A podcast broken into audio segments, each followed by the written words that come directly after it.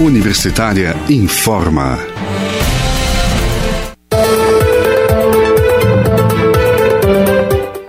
Olá, boa tarde. Eu sou Maria Cristina Furtado e estamos de volta aqui pela Rádio Universitária da UFG com os boletins informativos desta sexta-feira, 19 de março. O ouvinte da Rádio Universitária acompanha durante todo o dia informações sobre a Universidade Federal de Goiás, Goiânia, Goiás, Brasil e o mundo. Ouça a Rádio Universitária pelos 870 AM, pelo site radio.fg.br e pelo aplicativo MinUFG.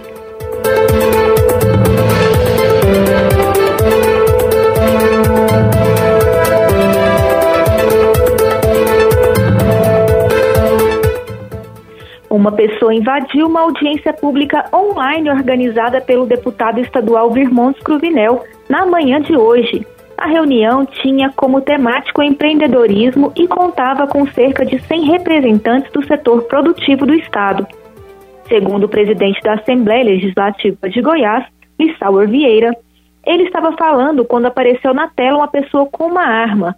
Os participantes começaram a sair da reunião virtual mas, segundo Lissauer, ela foi retomada em seguida.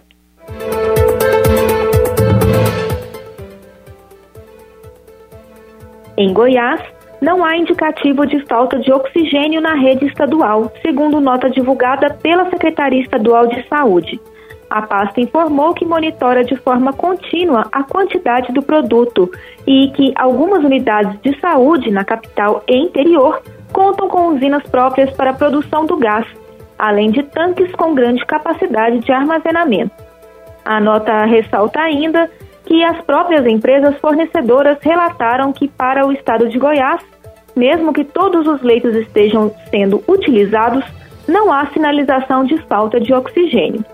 Já o presidente da Associação dos Hospitais Privados de Alta Complexidade do estado de Goiás, Raikal Elou, vem alertando para a possibilidade de faltar cilindros de oxigênio nos hospitais privados do estado de Goiás. Em reunião realizada esta semana na Comissão Mista da Covid-19 do Congresso Nacional, representantes de fabricantes de oxigênio relatam dificuldades para prever o aumento da demanda gerada pela pandemia do novo coronavírus. O setor ainda enfrenta a escassez de cilindros e de mão de obra especializada para fazer o transporte do produto. O presidente da indústria brasileira de gases, Milton de Oliveira, explica que a dimensão dos atuais equipamentos é outro obstáculo para expandir a oferta de oxigênio no país. Desde o dia 13 de março, está em vigor uma determinação da Agência Nacional de Vigilância Sanitária de que as indústrias de oxigênio devem informar semanalmente sobre a capacidade de fabricar, armazenar e distribuir o gás. Na tarde desta quinta-feira, o Tribunal de Justiça do Estado de Goiás manteve a determinação de que o transporte de passageiros no transporte público da região metropolitana só pode acontecer com todos sentados, com um distanciamento mínimo de um metro. A decisão foi do presidente do Tribunal de Justiça do Estado de Goiás, desembargador Carlos Alberto França, que manteve a liminar que obriga as concessionárias do transporte coletivo, a Companhia Metropolitana do Transporte Coletivo, CMTC, e o Poder Executivo a cumprirem esta decisão. A decisão estabelece ainda que compete ao município de Goiânia cumprir e também fiscalizar o cumprimento de seus atos, devendo adotar as providências necessárias para o cumprimento pelas concessionárias de transporte coletivo. Mas, de acordo com o diretor executivo da Rede Mob Consórcio, Leomar Avelino, é impossível cumprir a determinação de todos os usuários do transporte coletivo viajarem sentados. Segundo ele, a frota já foi aumentada em 220 veículos e, o decreto, e os decretos que determinam o funcionamento apenas de atividades essenciais não estão sendo cumpridos e por isso a demanda pelo transporte público continua muito alta. Segundo o relatório sobre a demanda do transporte coletivo divulgado, ontem, em Goiânia, foi constatado um volume de 138% maior que a demanda esperada para o período. A medição foi registrada entre 4 e 10 horas da manhã, com destaque para o pico entre 6 e 7 horas, em que o volume ficou em 153% acima do esperado. Levantamento da Rede Mob constatou que 86,6% dos entrevistados utilizam o transporte coletivo para ir ao trabalho, mas que 52,6% deles não trabalham em atividades essenciais.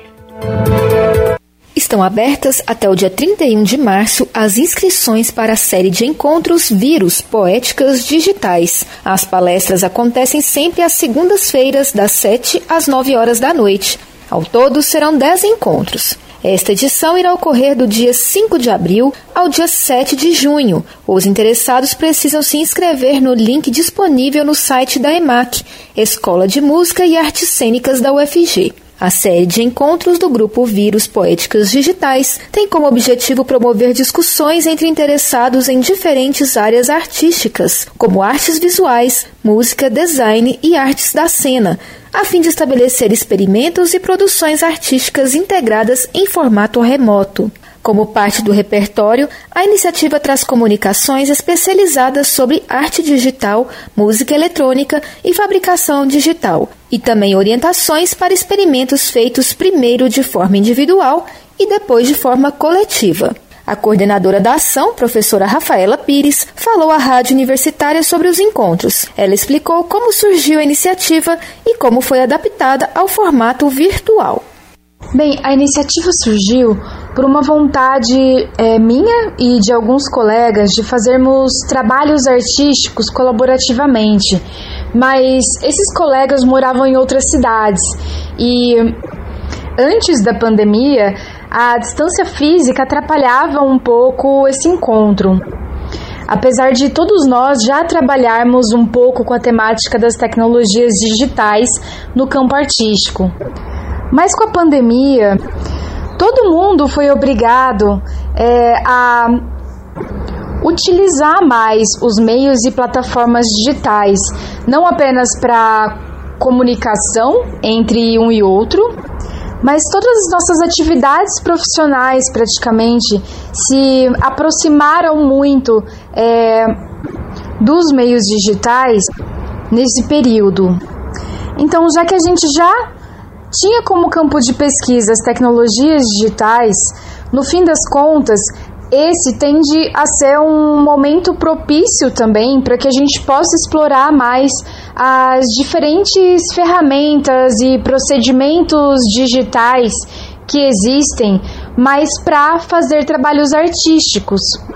E o que é interessante aqui é que a gente não precisa fazer esses trabalhos isoladamente ou em duplas, mas que nós podemos mesmo multiplicar uma rede é, de comunicação e de trabalho mesmo para que projetos possam confluir em produções que agregam diferentes campos artísticos, da música, das artes, cênica, das artes cênicas, das artes visuais, do próprio cinema, animação, design, arquitetura, engenharias, dentre outros.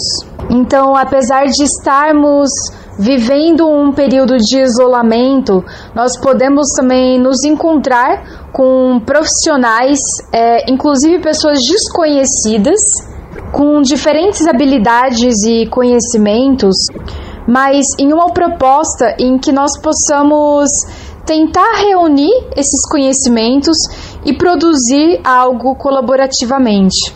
A professora Rafaela Pires também fala sobre a proposta de se fazer atividades em conjunto, mesmo distantes fisicamente, e como esses encontros podem auxiliar a produção artística dos interessados. Então, assim, apesar de estarmos isolados e separados, nós podemos estar em conjunto ao mesmo tempo, aprendendo novas habilidades, entrando em contato com outras realidades e fazendo trabalhos que, por receber diferentes pontos de vista e experiências com o fazer artístico, nós podemos desenvolver trabalhos mais complexos. Então, acredito que isso possa contribuir para que todos possam conhecer uma série de ferramentas digitais que estão disponíveis na atualidade e que às vezes a gente nem conhecia e que a gente pode utilizar no nosso fazer profissional, mesmo se não formos artistas especificamente. Mas é claro que o projeto todo está voltado para o campo artístico, né? Além disso, esse momento de troca é muito rico para que a gente possa aprender um pouco sobre as diferentes áreas e campos de atuação profissional o que só enriquece a nossa bagagem cultural e de aprendizados.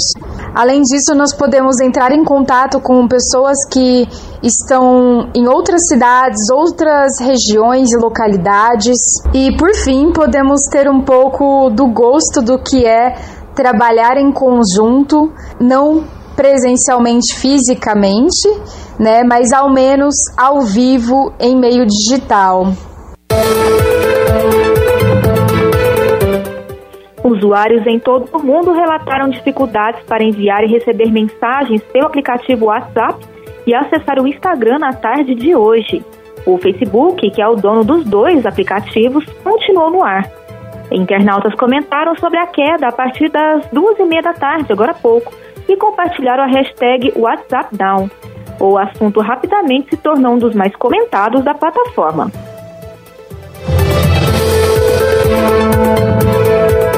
E começa na próxima segunda-feira mais uma edição do Sesc Cegonha. O curso online acontece até o dia 26 de março e é voltado para futuros pais e mães. As vagas são limitadas e as inscrições podem ser feitas pelo WhatsApp 62 99680 2314. Nos cinco dias de evento, os participantes estarão em contato com uma equipe multidisciplinar formada por ginecologista obstetra, fisioterapeuta, pediatra, nutricionista, fonoaudióloga e psicóloga. A coordenadora do projeto, Lília Moreira, falou à Rádio Universitária sobre o SESC Cegonha. Vamos ouvir.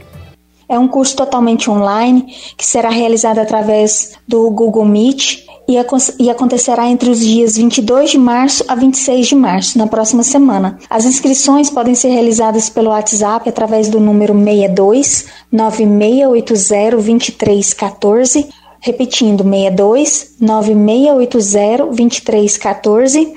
Para quem é comerciário e está com cartão atualizado, o valor é de 25 reais. Para quem é conveniado, o valor é de 30 reais. E para quem não tem o cartão que é público geral, o valor é de 50 reais. Tudo será realizado online, tanto as inscrições quanto o curso. Então, qualquer pessoa, qualquer gestante interessada pode participar. Esse é um curso voltado para gestantes de primeira viagem, preferencialmente, temos uma equipe de profissionais de excelência onde contamos com ginecologista, obstetra, pediatra, fisioterapeuta, nutricionista, fonodióloga e psicóloga. Profissionais que estarão à disposição para esclarecimento de dúvidas, trazendo um conteúdo atualizado e irá dar maior segurança através do conhecimento, informações sobre todo o processo de gestação, desde o início do pré-natal, alimentação, exercícios de preparo para o parto, os primeiros cuidados com o bebê, amamentação e os e os aspectos psicológicos da gravidez, principalmente nesse tempo de pandemia que nós estamos vivendo, de muitos medos, incertezas, momentos que nos trazem muitas inseguranças. E o intuito é esse, justamente, ajudar as gestantes a se sentirem mais seguras, mais fortes, com mais autonomia, confiantes de que tudo irá dar certo. Agora são 3 horas e 13 minutos e o nosso boletim informativo da Rádio Universitária volta logo mais às 6 horas. Que liga a nossa programação pelos 870 AM, pelo site rádio.fg. Nós também estamos nas redes sociais. Siga a Rádio Universitária no Instagram e no Facebook. E não deixe de conferir os informativos da Rádio Universitária em formato de podcast pelas redes sociais e nas principais plataformas digitais de áudio. E se puder, fique em casa. Maria Cristina Furtado para a Rádio Universitária.